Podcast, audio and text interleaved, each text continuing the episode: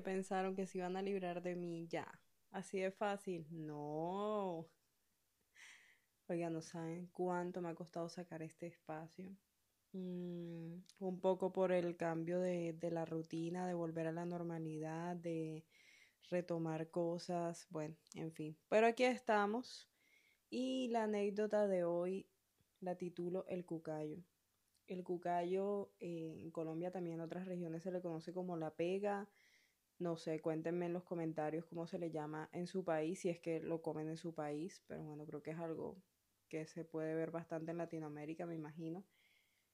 En la costa, por ejemplo, es bastante cotizado, o sea, realmente mi familia, todos nos peleamos por eso porque quedaba hecho en el caldero el arroz, eh, la parte crocante que quedaba pegada al caldero, que obviamente no es nada saludable, pero está buenísimo. Y de hecho hay restaurantes de comida típica costeña que, que, que venden un plato de esto, o sea, de cucayo.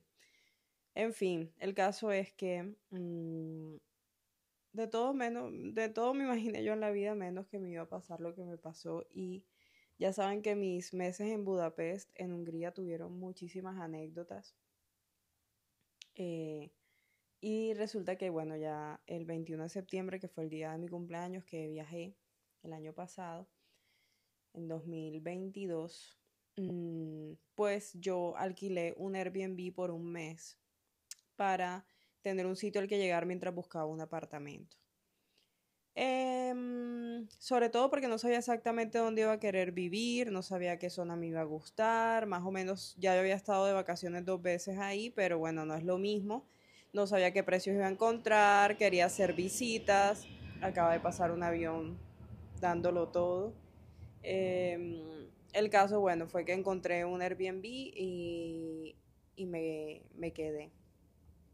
Bueno, esto fue otro otra lotería porque esta, este lugar, digamos, estaba bastante económico el mes, eran como 400 euros, que es muy económico, eh, todo el mes porque era nuevo. Entonces, claro, el piso se veía muy lindo, se, era todo nuevo, todo, todo, todo. No solo era nuevo en Airbnb, sino que era nuevo recién remodelado. Y eso era evidente en las fotos, pero no tenía ninguna reseña de nadie. Y fue lo único que conseguí porque había otros que eran de mil y pico y más. Y pues nada, yo dije, me la voy a jugar y voy a ir mirando, como lo reservé como tres o cuatro meses antes. Yo dije, bueno, de aquí a que sea mi día, seguro que ya otra gente se ha quedado y puedo verlo. O sea, puedo ver sus reseñas. El caso es que hasta que yo llegué, más o menos dejaron como tres reseñas o así y decían que el, el dueño del apartamento genial, que el, el, apartamento genial, pero que el lugar donde estaba el apartamento no se, no, no se veía muy seguro. Eh, básicamente esto es algo, y esto bueno, esto no tiene nada que ver con el cucayo, pero ya saben que estos son relatos cortos de una viajera y yo creo que esta información le puede servir de pronto a alguien. En Budapest, en la época del comunismo, eh, ellos tienen muchos edificios que son como de, no sé, cuatro pisos o así, y tienen como forma cuadrada con balcones internos. Entonces, como que digamos que, eh, sí, todos tienen su puerta hacia un patio interior y tú vas caminando, digamos, de, pues, en todo el piso, en toda la planta, y caminas por fuera, o sea, no vas como en un edificio de los actuales, que normalmente va, subes un piso y hay dos, tres, cuatro apartamentos y las puertas están una enfrente de la otra, no, aquí es como que cada piso está uno al lado del otro con puertas y ventanas hacia un balcón y ese balcón hacia un lugar interno. Entonces, eh, en la época del comunismo lo que hicieron fue que le quitaron las propiedades a todo el mundo, o a la mayoría de las personas, y en estos edificios agruparon, por ejemplo, a un médico, a un profesor, así, como distintas profesiones de todo tipo y distintos niveles económicos y todo el mundo revuelto. El caso es que después, mmm, cuando se terminó el comunismo, muchas personas que se enteraron eh, de fuera de Hungría, políticos y demás que tenían mucho dinero, empezaron a comprar esas propiedades que básicamente se las quitaron a las personas que las tenían antes. no porque esas personas no podían pagar el precio que tenían cuando terminó el comunismo. Y pues, ¿qué ha pasado? Que muchos de esos edificios no se ha podido restaurar la fachada, evidentemente, porque no todos los apartamentos se han vendido. Sigue viviendo gente sin recursos y, por supuesto, para hacer una reforma, eh, todo el mundo tiene que estar de acuerdo, todo el mundo tiene que pagarla, etc. Entonces, esto es súper común en Budapest, encontrar edificios muy antiguos. Em, que están prácticamente destrozados, o sea, las áreas comunes, los balcones, eh, no, esto no es que pase en todas partes, pero hay muchos que están así y que apenas ahora es que se está trabajando en ello.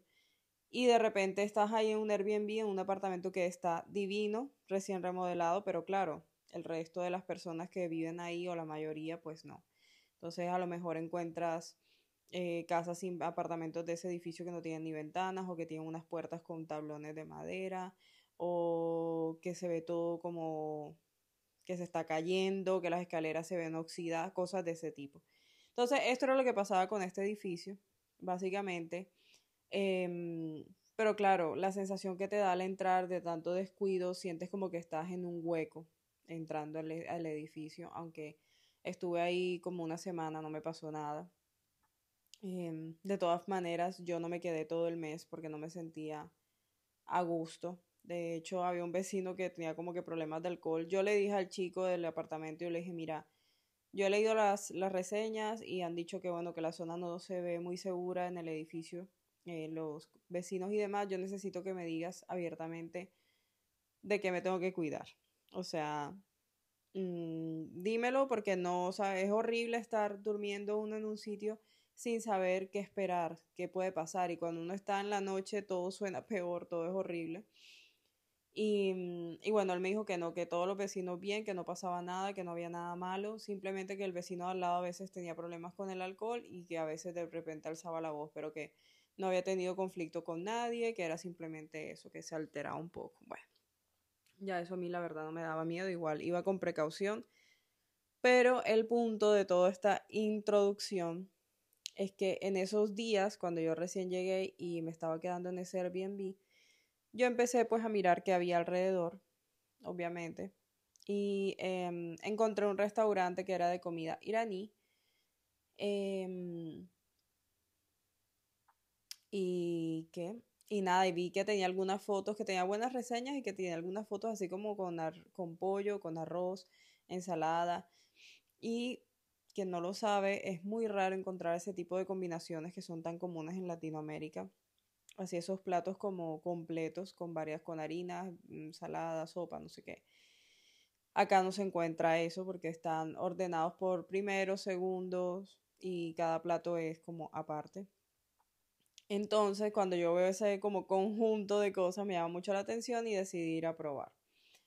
El tipo eh, era un local súper pequeñito, estaba cerca del Airbnb y el hombre era iraní, o es. Em, yo pues obviamente hablé con él en inglés, le saludé y bueno, me mostró lo que había en el menú. Y cuando le hice mis preguntas y más, me dice, ¿hablas español? y yo sí. Y me dice, colombiana. Y yo sí. Y el tipo, ay, yo estuve en Colombia porque tengo una amiga colombiana. Estuve en Bogotá, eh, viajé dos veces y yo, hmm. Yo le dije, pero ¿qué más conociste? Me dijo, no, solo Bogotá y... ¿Qué fue lo que me dijo? No me acuerdo, algo que está a las afueras de Bogotá. Entonces, claro, sospechoso porque, a ver, sospechoso me refiero a que yo dije, esa tenía que ser ninguna amiga, esa seguro era la pareja.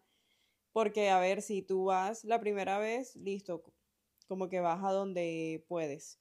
Pero si vuelves a ir, lo normal es que intentes ir a otros sitios, yo qué sé, conocer otra ciudad cercana, ya no digo que va a recorrer todo el país, pero bueno, no sé, parecía como quien va a visitar a la familia de la novia, una cosa así y que solo va para que acompañarla en esos días que ella visita a su familia y pasa tiempo con ella, no sé.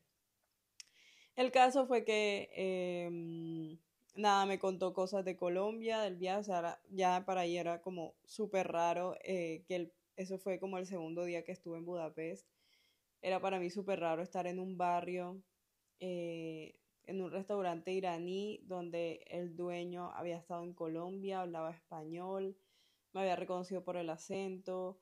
Eh, ya e, era poco usual. Eh, tengamos en cuenta como todas las anécdotas que le he hecho de, Hungría, que sí hay latinos y sí hay personas que han estado fuera de, de, o sea, cerca de Latinoamérica o en Latinoamérica, pero no es común, o sea, esto no es como ir a Madrid, ir a Londres, o sea, a, lugares donde hay muchísimos eh, latinos. Entonces, claro, cada encuentro de estos, cada situación era bastante inesperada. Y lo más, y por lo que titulo el podcast así, lo más inesperado de todo fue que cuando yo estaba esperando mi comida, me grita, o sea, me grita no de forma, o sea, levanta la voz y me pregunta en voz alta, digamos, desde la cocina del restaurante, ¿quieres pega? En español, el iraní. Y yo, ¿qué? Obviamente no me dijo cucayo porque en Bogotá no se le llama así, pero por supuesto yo le entendí. Y fue como, sí, por favor. Y él con toda la ilusión me llevó el pollo que había visto y que me había llamado la atención con la ensalada y el arrocito con todo el cucayo encima. Em, y fue súper bonito porque eh, o sea, lo dicho, es algo inesperadísimo, o sea, no, no esperaba jamás en la vida, ni siquiera, o sea, ese quieres cucayo o quieres pega, solamente me lo han preguntado en mi familia cuando estábamos en la casa de mi abuelo y ya. y que pase en este entorno, no solo es lo cómico de, lo que representó para mí en ese momento, sino darme cuenta de, cómo puede eh, una cultura llegar a tantas partes como algo, un detalle, una comida, un momento en otro país, en un viaje, te marca, o sea, te marca y lo llevas contigo y es, yo, o sea, se me agua el ojo, estoy como hormonal yo, porque eso no tiene que darme ganas de llorar. Em, pero me emociona eso, ¿no? Que él se haya apropiado de ese, de ese término, entenderlo y, y, y conectar conmigo de esa manera para que, bueno, para que yo encontrara como ahí un punto común, un punto de mi tierra en este lugar tan, tan, tan lejano. Y, y bueno, y esa es la anécdota del cucayo. Eh, espero que, nada, que le saque al menos una sonrisa. Siento haberme perdido tantos días, fueron días muy intensos. De hecho, todo el estrés y todas las emociones y todo esto me ha alborotado la, la dermatitis horrible.